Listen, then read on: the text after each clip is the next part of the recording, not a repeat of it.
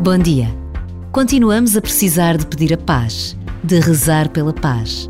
Passam as semanas, os meses, e o mundo continua incapaz de parar com a guerra, de ultrapassar conflitos e de superar divisões.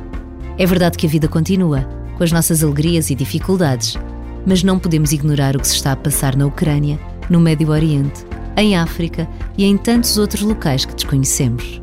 Que esta breve pausa seja motivo de oração pela paz.